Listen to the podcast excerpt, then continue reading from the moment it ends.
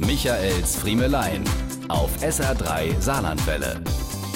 Die Sache mit den strenggläubigen Italienerinnen, die ich im tiefsten Süden Italiens in Matera erleben durfte, das war eine der absurdesten Situationen, die ich je bei Dreharbeiten zu Da hin hatte. Wir wollten in ihrer Kirche drehen, kurz vor Beginn des allabendlichen Gottesdienstes die herrlichen Kunstschätze des Gotteshauses zeigen.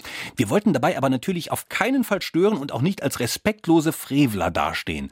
Aber selbst der Herr Pfarrer war so begeistert von unserem Besuch, dass er uns munter motivierte, nicht nur mit der normalen Kamera zu arbeiten, sondern auch noch mit der Kameradrohne bis unter die Kirchendecke zu fliegen und das dort befindliche weltbekannte Fresko zu zeigen.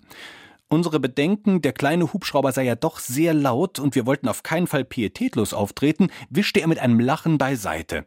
Der Herr wisse ja, dass wir in guter Absicht kämen. Also ließen wir uns darauf ein und schickten fünf Minuten vor Gottesdienstbeginn unsere Drohne in die Luft. Das Dröhnen war ohrenbetäubend. Und unser schlechtes Gewissen wurde immer größer, je näher wir von hinten kommend auf die in den ersten Reihen knienden Rosenkranz-Omis zuflogen. Sie waren zwar vom Herrn Pfarrer vorab informiert worden, aber so ganz geheuer war ihnen diese Situation nicht.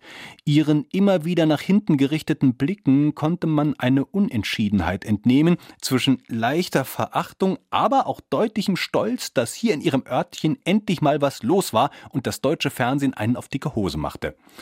Mit was aber Sie und auch wir nicht gerechnet hatten, war der immense Wind, den die riesige Profidrohne im Kirchenschiff erzeugte. Die Situation begann zu kippen, als bei einer der Omis das Haarteil leicht verrutschte. Vollends beendet waren unsere Dreharbeiten aber in dem Moment, als beim Einflug in den Altarraum zunächst die Predigtnotizen des Pfarrers durch die Luft flogen und sich kurz darauf das gehäkelte Kleidchen des Jesuskindes auf Marias Arm zu lüpfen begann.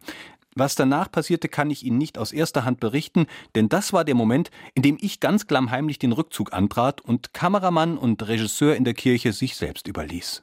Michaels Friemelein. Jede Woche neu auf SR3 Saarlandwelle.